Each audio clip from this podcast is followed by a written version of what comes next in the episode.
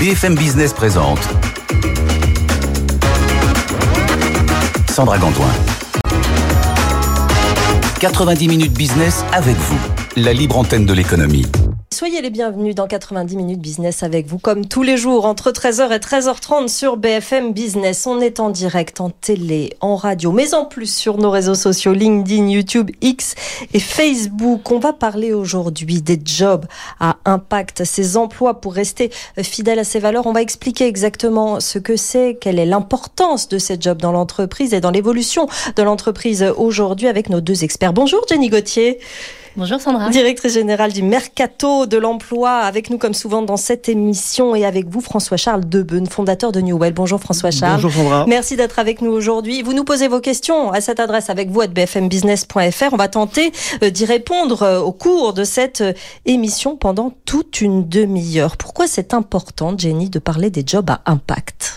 Alors c'est important euh, parce qu'on vit des crises énergétiques, parce qu'on vit des crises euh, climatiques, parce qu'on on se repose la question du sens aujourd'hui euh, dans sa vie professionnelle et euh, bah, avoir un impact sur la société, c'est ce qu'aujourd'hui recherchent euh, beaucoup de personnes, se dire qu'on va avoir une raison d'être supplémentaire d'aller au travail le matin et qu'on va vouloir avoir une contribution positive sur notre planète, sur la collectivité, sur les personnes avec lesquelles on va travailler. C'est important, c'est aussi important, je pense que j'y reviendrai pour les entreprises, Oui. en termes de marque employeur aussi. Donc, Et euh, d'attractivité, et évidemment. d'attractivité, évidemment, vous savez que c'est un sujet que j'aborde souvent sur le marché de l'emploi et du recrutement. Donc en période de tension sur notre marché de l'emploi et du recrutement, les jobs ont un impact euh, pour une question de sens pour euh, chacun d'entre nous, mais aussi pour les entreprises en termes d'attractivité, c'est essentiel. François-Charles Debeune, qu'est-ce que vous faites chez Newell? Présentez-nous Newell. Alors Newell, c'est donc une agence que j'ai fondée il y a trois ans.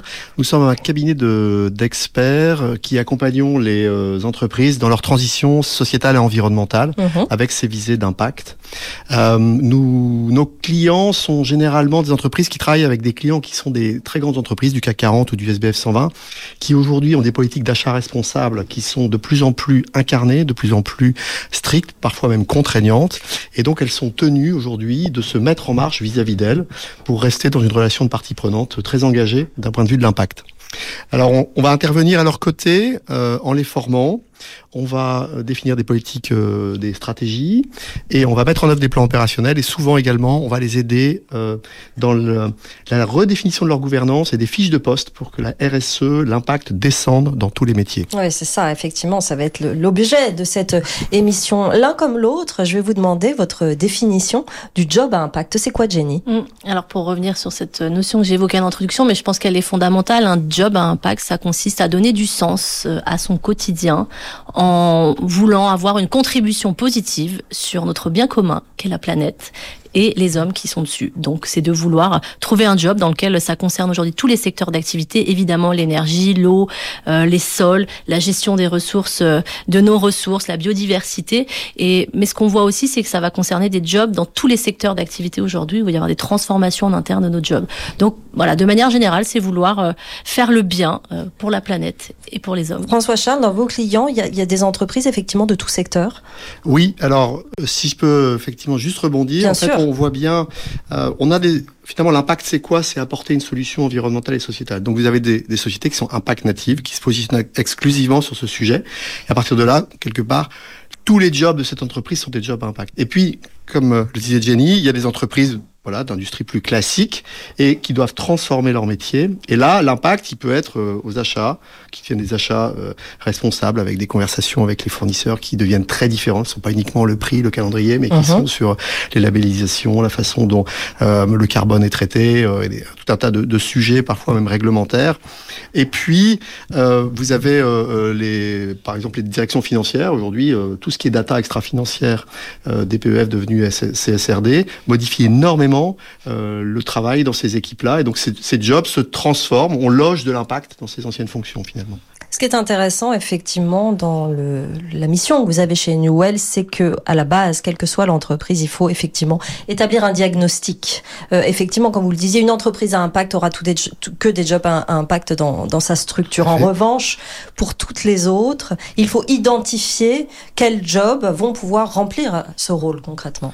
Alors, il faut l'identifier et après, il faut vraiment fixer une feuille de route de, d'augmentation des compétences. Donc, on va, je pense qu'on va parler pas mal formation là au cours de au cours de ce de ce plateau. Euh, la formation, c'est vraiment le point de départ de tout dans la transformation vers le développement durable. On aura l'occasion d'y revenir. Et donc, il faut effectivement diagnostiquer par quoi commencer, parce que vous pouvez pas non plus euh, à un moment donné faire un plan de formation sur si vous avez une entreprise de 800 ou, ou 2000 salariés, vous pouvez pas forcément former les 2000 salariés en six mois. Donc, il s'agit de décider une feuille de route pragmatique, si possible commencer par les fonctions où il y a le plus de flux euh, logistiques ou financiers, parce que c'est les endroits où finalement il y aura naturellement le plus d'impact si les choses évoluent. C'est là, oui, on commence par celles qui auront effectivement euh, le plus d'impact, vous venez de le dire, c'est-à-dire qu'on commence pas forcément par le haut euh, de l'entreprise, qui ruissellerait ensuite sur le reste des, des Alors, fonctions. La stratégie dépend un petit peu de l'entreprise. Le haut, c'est absolument impératif qu'il soit complètement embarqué. Donc les formations COMEX, c'est clé.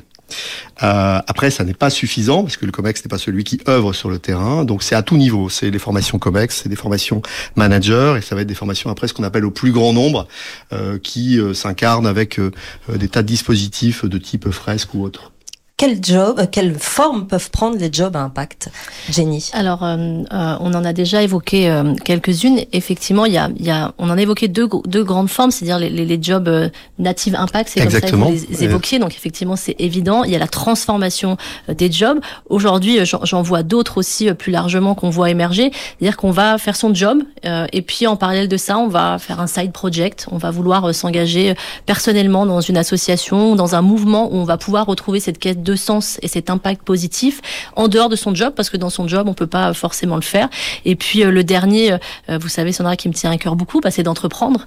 Euh, si à ce moment-là, on n'est plus en adhésion avec les valeurs de son entreprise, on s'y retrouve plus, et ben on peut tout à fait mener son propre projet entrepreneurial où on va vouloir agir, agir sur la société. Donc toutes ces formes-là peuvent se retrouver aujourd'hui, mais ce que je vois quand même émerger, c'est que les entreprises ont conscience qu'on a besoin d'impact dans notre quotidien et vont mener en interne des projets entrepreneuriaux, entrepreneuriaux pour que les collaborateurs puissent euh, voilà s'y retrouver. Euh, François Charles, donnez-nous des exemples concrets de fiches de poste qui ont évolué euh, et à quelle, à quelle mission on est arrivé à la fin pour obtenir un job à impact? Alors, euh, si je prends par exemple euh, le marketing. donc on, là, on va pas parler d'environnement, on va plutôt parler de sociétal. Aujourd'hui, la question du message marketing dans une entreprise qui veut incarner un élément fort du développement durable, qui est l'éthique, qui donc va dire, moi, je dois maintenant, dans mon message commercial avec mes clients et dans la façon dont je m'adresse à eux, avoir, être transparent, ne jamais mentir, mais même si elle mentait pas, peut-être ne jamais mentir par omission, c'est-à-dire dire strictement les choses, bah, ça va être de transformer, par exemple, le- l'approche du contenu et de transformer des fonctions qui étaient peut-être très promotionnelles dans des fonctions qui vont plutôt être un dialogue avec le client pour le plus de transparence et de, de démonstration équitable du produit. Et ça, c'est c'est un vrai changement dans, dans la façon de faire, dans les médias qu'on adresse, dans les verbatims qui sont utilisés. On, on comprend cela sur euh, les métiers du marketing, ça paraît euh, effectivement assez évident. Est-ce que des métiers euh, dans les entrepôts, par exemple, peuvent se transformer en job à impact d'une manière ou d'une autre? Ah ben, Est-ce que finalement ça peut euh, concerner tous les métiers? Alors, tous, tous, tous, je dirais pas forcément, en tout cas à une certaine, euh, dans une certaine proportion. Euh, la logistique, euh, si je donne un, un exemple, ça va consister peut-être à remplir le mieux possible les camions pour qu'ils soient le plus plein possible, Oui. pour que par carton il y ait le moins de CO2 possible. Bah oui, il peut y avoir à ce moment-là un changement de poste qui va peut-être passer d'ailleurs par l'utilisation d'un nouvel outillage, euh, parce qu'à un moment donné, on va faire une sorte de yield management euh, euh, au niveau de des remplissages de camions pour qu'ils soient le plus plein possible et qu'il y ait le moins de CO2 possible par article vendu, par exemple. Mm. Ça, C'est un exemple. Je peux citer des, des jobs euh, d'ingénieurs qui vont vers ce qu'on appelle les analyses de cycle de vie aujourd'hui, donc qui consiste à avoir toute une, une définition des composantes d'un point de vue des limites planétaires d'un produit. Et donc, ce sont des ingénieurs à l'origine qui ont fait des écoles relativement traditionnelles et qui vont se spécialiser sur ces sujets. Euh, Caroline nous écrit sur LinkedIn Job à impact, je ne connaissais pas. Et c'est intéressant de se dire qu'il y a une partie de la population qui connaît pas encore ce terme, qui connaît pas encore, qui n'a pas encore rencontré dans son entreprise euh, finalement la transformation euh, des métiers, euh, effectivement par par ces par ces critères. Ça veut dire qu'il y a encore du travail d'information ou c'est une mission des entreprises, c'est une mission des employés. Qui est-ce qu'il faut aller voir pour justement généraliser cette notion? C'est une mission euh, de, de, tout le monde, euh, des entreprises euh, évidemment, parce que ça répond aussi pour elles à un enjeu de marque employeur qui est très fort aujourd'hui. Elles ont, on en parle souvent sur votre antenne, Sandra, des problèmes d'attractivité et de rétention des collaborateurs. Et donc de, de communiquer davantage sur le fait qu'elles bah, s'investissent dans des actions positives pour notre environnement ou sociétalement, c'est très important, notamment pour la jeune génération. on voit la génération Z. Il y a une étude qui est, qui est sortie qui a montré de plus de 70 d'entre eux euh, refusent aujourd'hui de travailler dans une entreprise qui est polluante. Donc, euh, on voit que c'est un enjeu pour cette jeune génération et donc l'entreprise, elle a son rôle à jouer, elle doit communiquer pour un enjeu de, de marque employeur. Et puis, euh, je vois aussi sur le sur le marché du recrutement qu'on voit aujourd'hui, ça se connaît pas encore beaucoup, mais c'est vraiment en train d'émerger. LinkedIn a fait une énorme analyse où il a étudié les, euh, les données de ces 900 millions d'utilisateurs. En 2022, vous aviez 10% des offres d'emploi sur LinkedIn qui touchaient euh, des jobs à impact. Et, et c'est en réelle progression d'année en année. Évidemment, ça émerge depuis euh, notamment le Covid. Donc c'est pas encore bien connu, mais dans notre univers, ça, ça commence à devenir vraiment prédominant et on en parle, on en parle au quotidien. François Charles. Oui, alors complètement en phase. Et alors il y a un point, je l'évoquais avec Jenny avant le plateau. Euh, le sujet aussi, c'est la façon dont l'entreprise va être capable de communiquer avec ses futurs candidats sur euh, les politiques de développement durable. Il existe des entreprises aujourd'hui qui ont des politiques de développement durable très incarnées, qui génèrent sur des fonctions euh, de l'impact, mais finalement, la démonstration de ça, elle n'est pas faite par les services recrutement. Elle n'est pas faite dans les annonces de recrutement. Et l'entreprise doit penser, et sans tomber dans le greenwashing qui amène cette notion de greenwashing amène parfois les entreprises à pas communiquer du tout, sous prétexte qu'on aurait peur d'être taxé de greenwashing. En réalité, euh, quand il y a des choses réelles qui sont faites, il faut prendre le temps de les expliquer, de les verbaliser, de les mettre dans des documents, euh, et de, de, former les recruteurs à être capables de tenir 5-10 minutes face à une ou deux questions d'un candidat justement qui serait un peu pointu sur le sujet. Par définition, si la personne pose la question, c'est qu'elle a vraiment envie de savoir, parce que sinon la question serait pas posée. Et donc là, il faut que le recruteur sache dire, faire et parler de ses jobs à impact. Et c'est intéressant d'entendre quelqu'un qui dit bah oui, j'ai jamais entendu parler de ça, parce que peut-être qu'elle bosse dans une entreprise qui en réalité a des, des vrais chantiers de développement durable, mais que finalement, tout ça n'est pas très bien exprimé. Alors, on a vu pourquoi les entreprises s'y mettaient. En gros, évidemment, les critères ESG, c'est entre guillemets à la mode depuis plusieurs années, mais quand elles viennent vous voir, vous, euh, François Charles, quelle est leur raison pourquoi elles veulent développer ça? Alors, il y en a beaucoup, mais la première, c'est euh, la chaîne de valeur client-fournisseur. Donc je disais, les grandes entreprises qui ont effectivement un corpus achat responsable de plus en plus strict, de plus, plus contraignant. À partir de là, euh, mes clients qui sont plutôt des euh, ME ou ETI qui travaillent avec ces grandes corps, elles doivent être capables de faire la démonstration d'une politique engagée. Donc un, elles doivent se mettre en marche. Deux, elles doivent aller chercher un label en général pour être capables euh, d'incarner à travers euh, un label connu sur le marché cette politique. Et trois, elles doivent être capables de le rédiger à travers un framework de KPI ou de, développement durable. Donc ça, c'est vraiment la principale raison. Il y en a d'autres, mais je, on est à plus de la moitié de mes clients qui ont ce problème-là intéressant et bon pour l'environnement. On adhère, nous dit Caroline, qui ne connaissait pas il y a deux minutes le sujet. Donc c'est très bien, euh, effectivement. Est-ce qu'on peut euh, mesurer euh, déjà combien de temps prend la mise en place d'une telle politique dans une entreprise, chez vous, chez Newell, par exemple? Alors, nous, on est là pour mettre en marche. Si on fait bien notre travail, au bout de 2-3 ans, on s'en va et on rend les clés à l'entreprise qui en fait vraiment un core business. Euh, on est très heureux si on travaille avec eux pendant dix ans, bien entendu. Mais euh, je veux dire notre euh, vraiment notre mission, c'est il y a un besoin qui est exprimé. Le chef d'entreprise, on entend toujours la même question. Je prends le sujet par quel bout, par quel chantier je démarre, qu'est-ce que je dois mettre en place? Et donc notre travail, c'est de travailler sur effectivement l'ordonnancement, la visée à trois ans. On parle toujours de d'horizon 2050 en matière de développement durable. Personnellement, je trouve pas ça très intelligent. Je pense qu'une visée 2030, c'est très très bien. Euh, et c'est déjà beaucoup pour une entreprise. Donc nous, on, nous, on fait des, des plans 2-3 ans, on fait ensuite des lots en 6 mois, et puis on travaille pour avoir une approche la plus opérationnelle possible. On aime bien s'appuyer sur des labels parce que les grandes corps les demandent. Pour, pour croiser le sujet de l'impact avec le business, il faut quand même accepter euh, parfois effectivement de recourir à des labels dont certains vont dire que ils sont pas tout à fait euh, les plus précis en développement durable. C'est vrai, mais ces labels progressent énormément. Moi, je vois le cas d'un label qui s'appelle Ecovadis, qui il y a 2-3 ans était euh, se disait RSE, l'était moyennement, l'est devenu complètement, a changé complètement sa méthode d'évaluation en 2023, la rechange en 2024, et ça resserre de plus en plus. Donc, on voit très bien qu'il y a une une vertu à utiliser ces méthodologies, de marché qui finalement vont faire le job de rendre les choses de plus en plus précises et de plus en plus incarnées. Jenny, on en parlait à l'instant. Effectivement, la première demande, ça peut être effectivement dans, dans les relations clients-fournisseurs, mais il y a aussi cette, ce dont on parlait tout à l'heure, l'attractivité. Comment on fait pour vendre son entreprise face mm. aux candidats? Et c'est quand même ça quelque chose qui est assez mesurable euh, si on fait cette, cette démarche de voir derrière les candidats qui affluent peut-être plus facilement. Exactement. Euh, notamment, c'est ce que je, je, disais, et je redis pour les pour les jeunes en fait. C'est si aujourd'hui une entreprise s'engage pas euh, dans l'impact, euh, c'est sûr qu'elle va passer à côté de talents, euh, de talents jeunes pour elle, de talents qui vont pouvoir rester et se développer dans l'entreprise. Donc oui, effectivement, faut qu'on le mesure. Après, c'est c'est je, en, en, préparant cette interview, j'ai pas trouvé de d'analyse ou de statistiques qui montraient justement l'impact que ça pouvait avoir une entreprise qui communique efficacement sur son impact positif Qu'est-ce que ça peut avoir comme retour François Charles, est-ce qu'on a des retours justement sur l'attractivité euh, de, des entreprises Alors, euh, chiffré, non. Je vais pas, je vais pas savoir en donner. Euh, la réalité, c'est que c'est un candidat sur deux ou trois aujourd'hui qui pose cette question, qui vont jusqu'à poser les questions. Est-ce que j'ai des missions S'ils si, si, arrivent sur des jobs relativement euh, classiques, euh, un, développeur IT par exemple dans une ESN, euh, ils vont jusqu'à poser des questions. Est-ce que je vais avoir une mission? Est-ce que je vais contribuer à la RSE dans votre entreprise? Si oui, est-ce que j'ai un bonus associé à ça?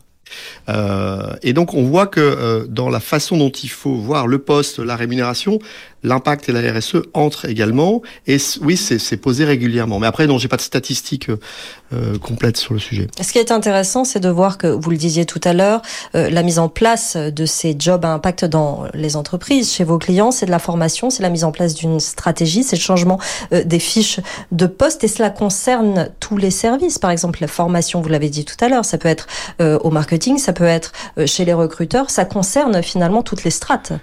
Absolument. Alors toutes les strates de haut en bas dans l'entreprise et toutes, toutes les strates de droite à gauche euh, dans, dans, dans, les, dans les différents services. Aux achats énormément, la politique produit euh, énormément. Au commerce, ça va être dans la manière aussi de véhiculer l'image développement durable de l'entreprise. On en a parlé au marketing. Partout, à différents niveaux d'intensité, on va dire.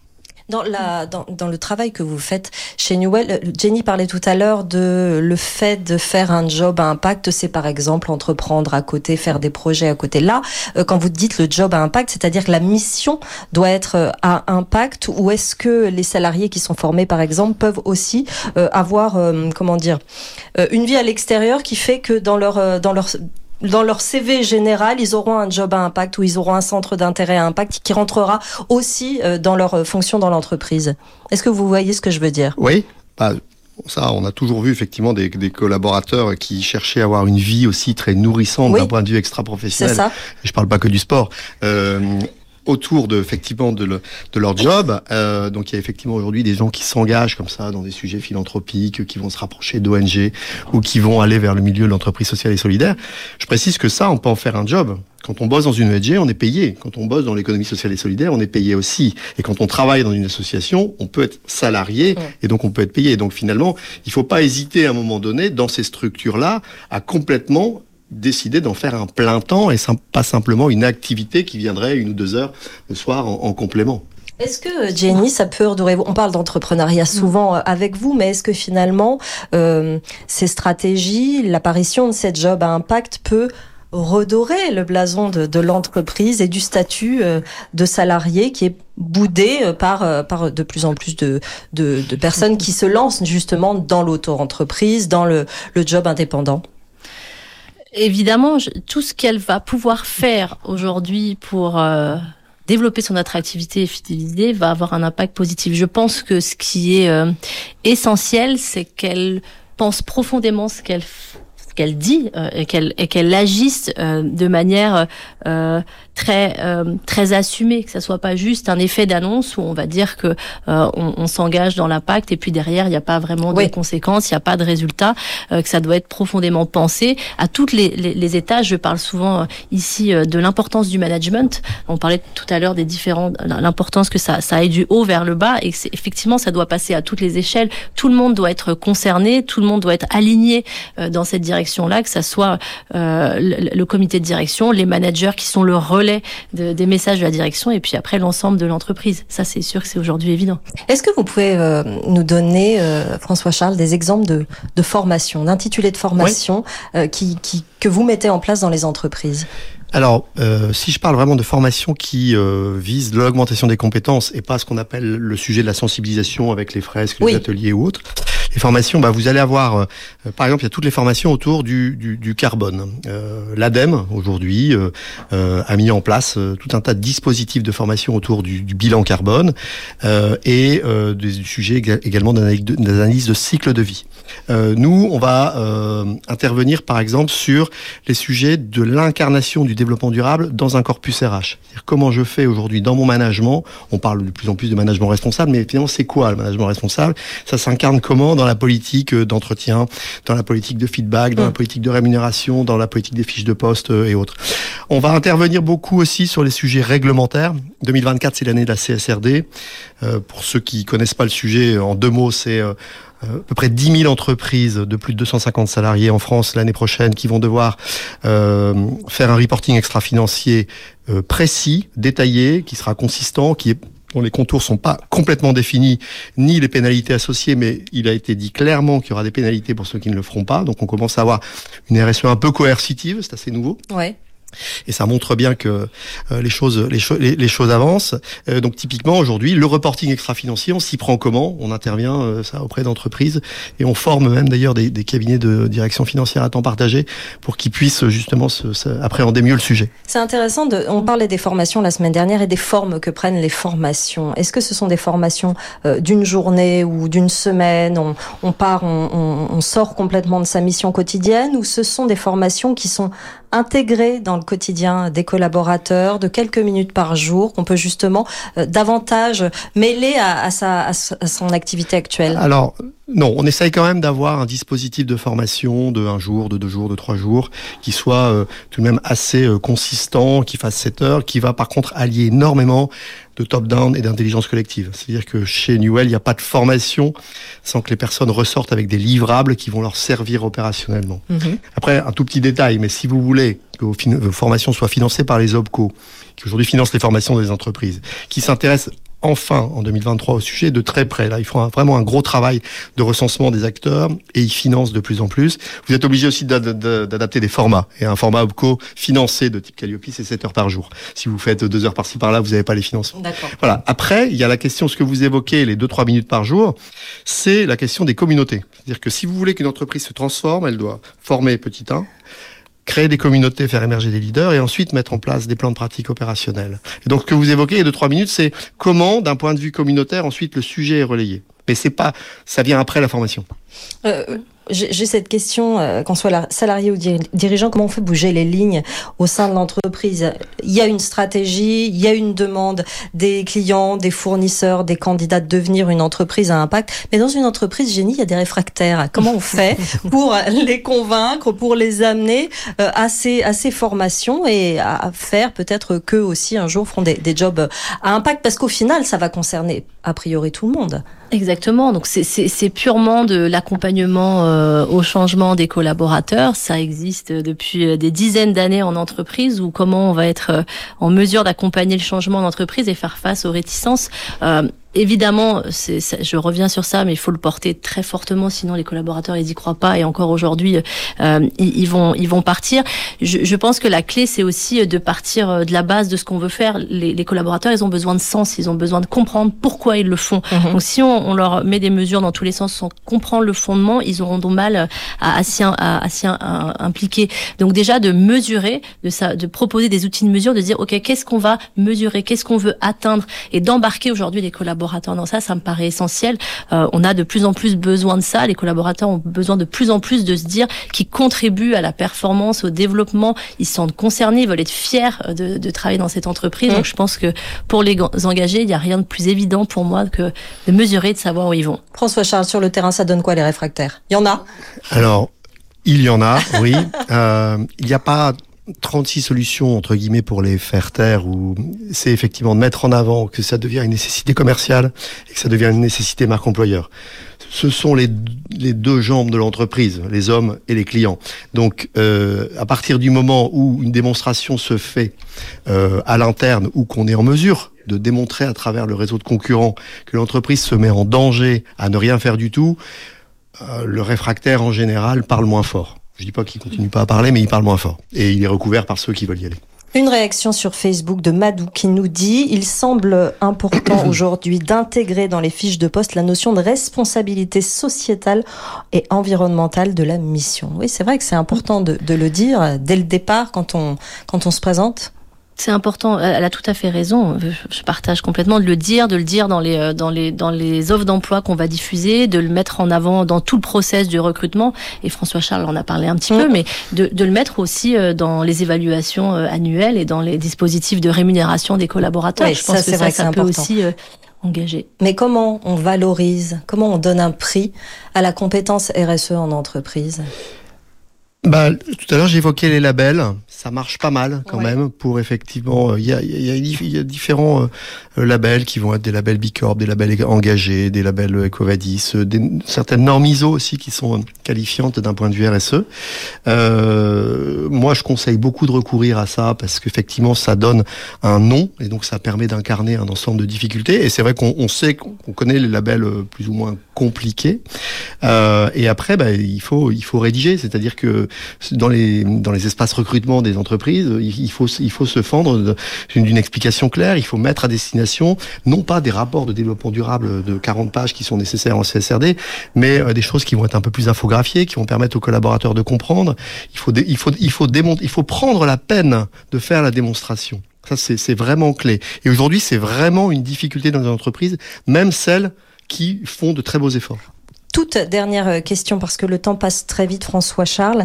Comment on fait évoluer ces formations au fil du temps On sait que les critères demandés, les critères ESG, déjà, ça recouvre énormément de choses et qu'en plus, ça évolue très vite, notamment avec l'arrivée de nouvelles générations dans les entreprises. Comment vous, vous travaillez pour être au plus près des attentes et des entreprises, de l'écosystème et des candidats? Bah déjà, je suis avec mes clients, donc euh, en étant proche de mes clients, j'entends euh, les besoins euh, poindre. J'embauche des gens qui sont assez jeunes aussi ouais. et qui viennent de cette génération. Et ça c'est vraiment parce que moi je suis de la génération carrément d'avant. Euh, et donc ça c'est ça c'est un point important. Et après nous-mêmes on se forme énormément pour être toujours à la pointe des nouveautés. Et on et on rédige du coup des, des nouvelles formations. Là on a fait tout un tas de formations en 2023 on prépare la roadmap des formations qu'on va rédiger en 2024 et qui vont être des nouveaux sujets. Euh, euh, bah, autour de la CSRD effectivement il va y avoir des nouveaux sujets permanents qui vont tomber tous les ans. Et puis ça avant, on parlait beaucoup de carbone et de biodiversité. Aujourd'hui, il vaut mieux parler de limites planétaires. C'est plutôt la terminologie qu'on entend. Bah, on doit adapter nos contenus par rapport à ça. En permanence. En permanence. Oui. Mais bon, c'est le job d'une entreprise. Hein. C'est passionnant. Merci beaucoup, François-Charles Debeune, d'être venu nous voir, fondateur de New Well. Merci, Jenny Gauthier du Mercato de, de l'emploi, de nous avoir parlé de ces jobs à impact. 90 minutes business avec vous, la libre antenne de l'économie.